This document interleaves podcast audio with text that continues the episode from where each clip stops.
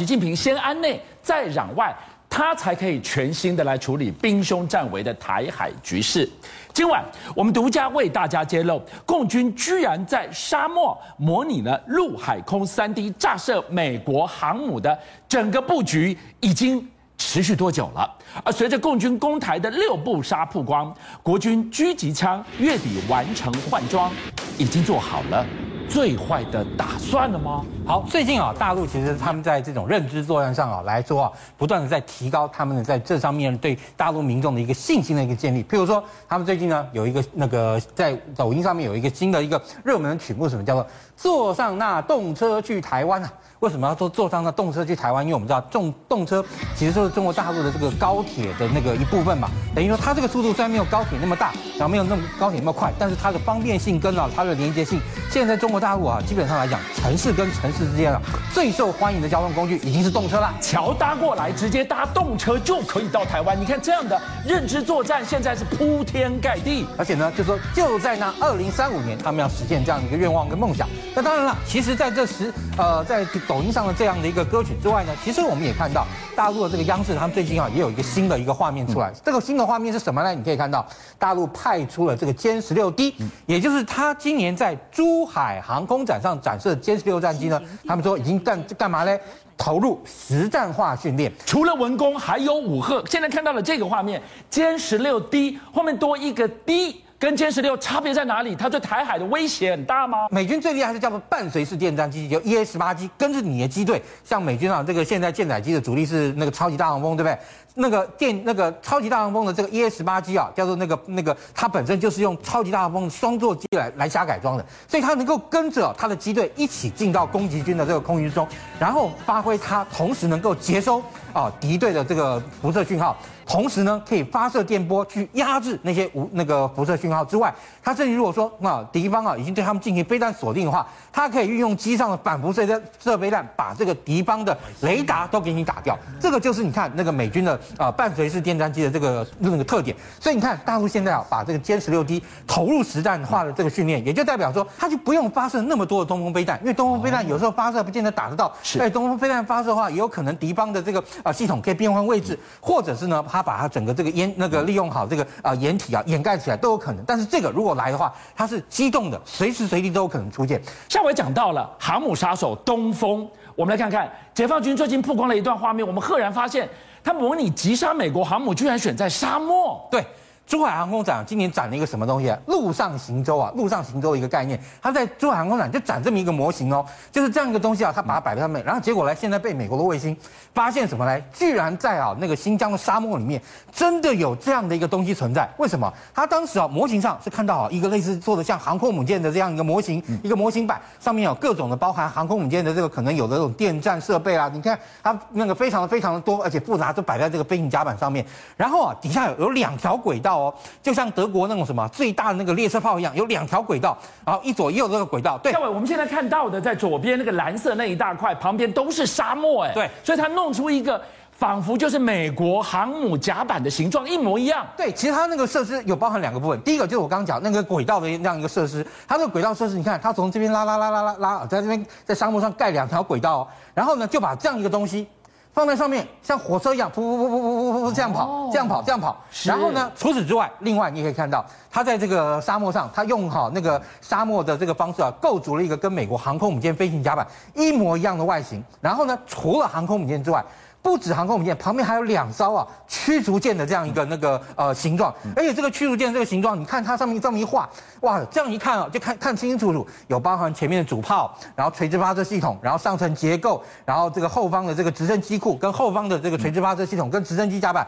跟美军现在哈现役的伯克型啊这个 Fly Two A 驱逐舰是一模一样。而且我刚刚讲到，它为什么要这样做呢？首先。它在地上画，这个不能动，对不对？好，它呢，如果要从这个呃渤海湾啊试射啊，或者说它内陆啊试射这个航航空母舰杀手的这种弹道弹弹道飞弹，它就可以从它那个沿岸射向内陆。但是呢，哎，你今天你会讲嘛？你这很容易作弊啊！你这画在地上又不会动，对不对？好。所以你可以看到，他们就测那个用了这样一个测试设备，就我刚刚讲的两条轨道，哎，你在这边啵啵啵啵这样跑，我这样啊，运用这个轨道这样一个速速度，因为航空母舰在海上跑不会很快，不快，它了不起啊，一个小时跑最快大概三十节左右。那我移动式的目标你打得准啊，才叫才叫准哦。对，也就是说我今天这个目标，我如果能够在这个轨道上这样一直那样这样跑，是。我如果能这样跑，你还能打得中，那就代表你今天你所宣称的啊这个航空母舰杀手是真的能够达到你的这个战术目的。所以在这个情况下，美国的这个啊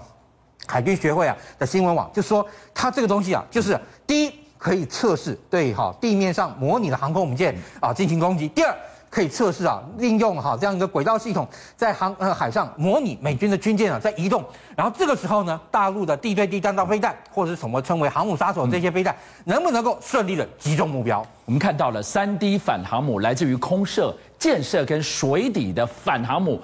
老共现在是全部用上了。而我们要来看到是今天最新的泛台六套剧本曝光了，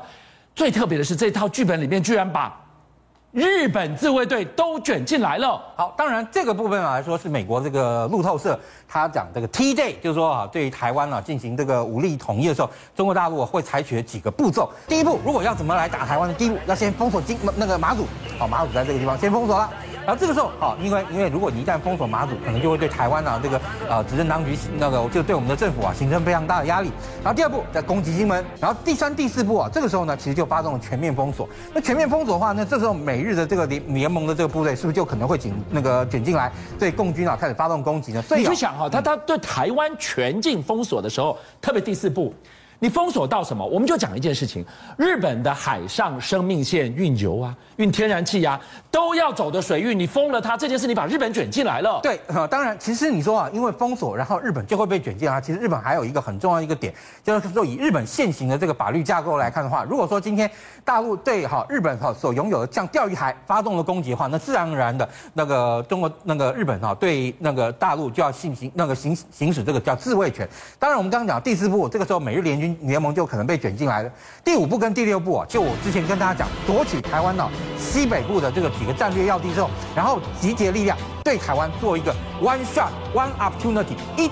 举动手，一动手就要马上马到成功的快速啊战术跟战略。今天晚上给大家看到是。攻台六步杀，其中第四步我刚刚说这一步下去的话，你肯定没有办法回避，把日本给卷进来了。现在日本我们也注意到了，是不是已经开始走向了屯兵？有这样的迹象吗？其实日本来说，他当然从日本的这个角度来讲，他当然一定会把这个中国大陆啊列为他的为那个对外的一个重要这个假想敌。再加上现在由于台湾跟大那个中国大陆之间啊彼此这样一个呃在政治上的一个歧义所产生的这样一个摩擦哈，那的确会有可能引发台海战火。引发台海战火，就如。好，就像所说的，日本的海上生命线就经过台湾附近，那这时候一定会受到波及嘛。所以在这个情况下，他好非常认真努力的在包含你看什么奄美大岛啦、石垣岛啦、冲绳本岛、宫古岛等等，都配备好这个自卫队。甚至于啊，你说啊，他那个二零一六年三月啊，他配备一百六十人的这个自卫队。但是最近最近，他又增加了一部分那个自卫队队员。虽然说人数不多，但好大概其实大概好那个数量来讲，大概你看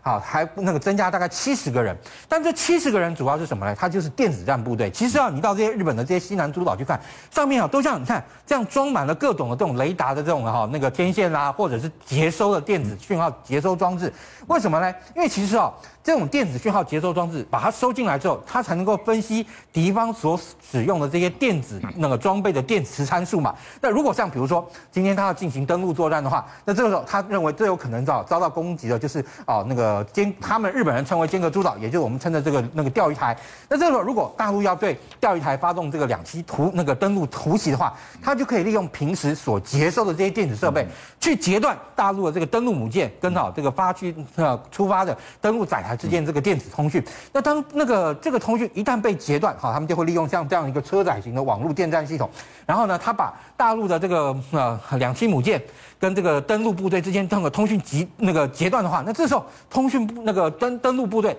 就会不知道那个来自于母舰的一些啊重要的这个军情指示，那这个时候好，陆那个美那个自卫队跟美军就有可能对啊钓钓鱼台发动攻击的这个部队呢加以啊拦截跟攻击。好，一句话说。自助而后人助，国军呢做了什么样的打准备呢？我们来看到一项最新的消息传出，我们的狙击枪的相关配备年底通通要到位了。狙击枪代表什么意思？是不是国军已经做了最坏的打算了呢？当然，以目前来讲，国军希望能够啊大那大量这样采购 T 九三的 K1 这样一个狙击枪。那这个狙击枪其实本身啊性能非常优质。第一，它本身有十倍的这个狙击镜啊，十倍狙击镜它可以啊让它能够有一点二公里望远能力，而且呢，它在这个情况下它能够击中这个目标非常小。其实啊，就等于差不多等于一个 MOA，一个 MOA 大概多大？我跟你讲，就是一个五十块铜板，我们的五十块铜板的那个铜板大小，就是一个 MOA。也就是说，你看它在这个情况下，它能够击中好这个一个 MOA，也就是一我在一公里外打到一个五十元的硬币耶。对，然后能够有这样一个精度，而且呢，甚至于啊，就是说它好，虽然说号称是有效射程。八百，就是在八百公尺左右，要能够看到打到这样子。那当然，你说为什么要强调这样一个狙击的这样一个能力啊？他在战场的响定走到了哪一步，狙击枪变得更重要了。当然，也就是在城镇作战的时候呢，因为城镇作战，当敌军已经登登陆以后，那这时候其实以我方来讲，我们要进行一个大部队的一个截击或大部队的这样一个狙击，难度啊是一定呃提高的。但是如果说你今天啊，让我们的特战部队配备这样的狙击，通常呢，你现在这样一个狙击班，大概是六个人一个小组，然后他通常一个班长，然后一个班副，然后另外呢，他其实会有两组的这样狙击人员，一个观察一个观察手，一个射击手。那这个观察手跟射击手，他们其实就可以化整为零啊，然后到台湾呢，利用各种我们的这个驻民地啊，或者这种相关的地形啊，作为掩护。那甚至于在夜间也可以进行啊这样一个作业。对于啊那个敌方后方的这个呃，包含补给啦，或甚至于指挥所啦等等这些要员啊，进行一个狙击。那如果说今天你这样讲，虽然说感觉这种狙击算是一个扰乱性攻击，但是相对来讲，你好，如果能够把它登陆以后啊，那些重要这些指挥干部或者是一些相关的这些重要的这个部分呢，利用包含像 MT 九幺那 T 九三 K one，或者是啊另外一种是那个十二点七公里的反物质狙击枪加以打击的话，会大幅阻滞它登陆的顺畅度跟着它的步调。邀请您一起加入五七报新闻会员，跟俊象一起挖真相。